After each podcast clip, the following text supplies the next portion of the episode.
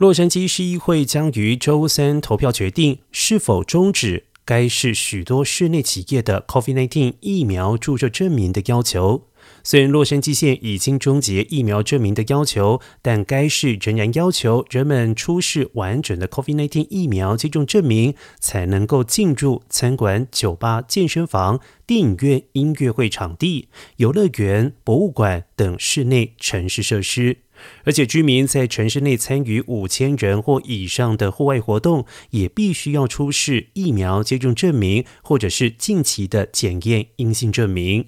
而上个星期，市议会已经针对该措施进行了投票，不过因为需要全数同意才能够通过，在十三票同意对一票反对的情况之下，并没有过关。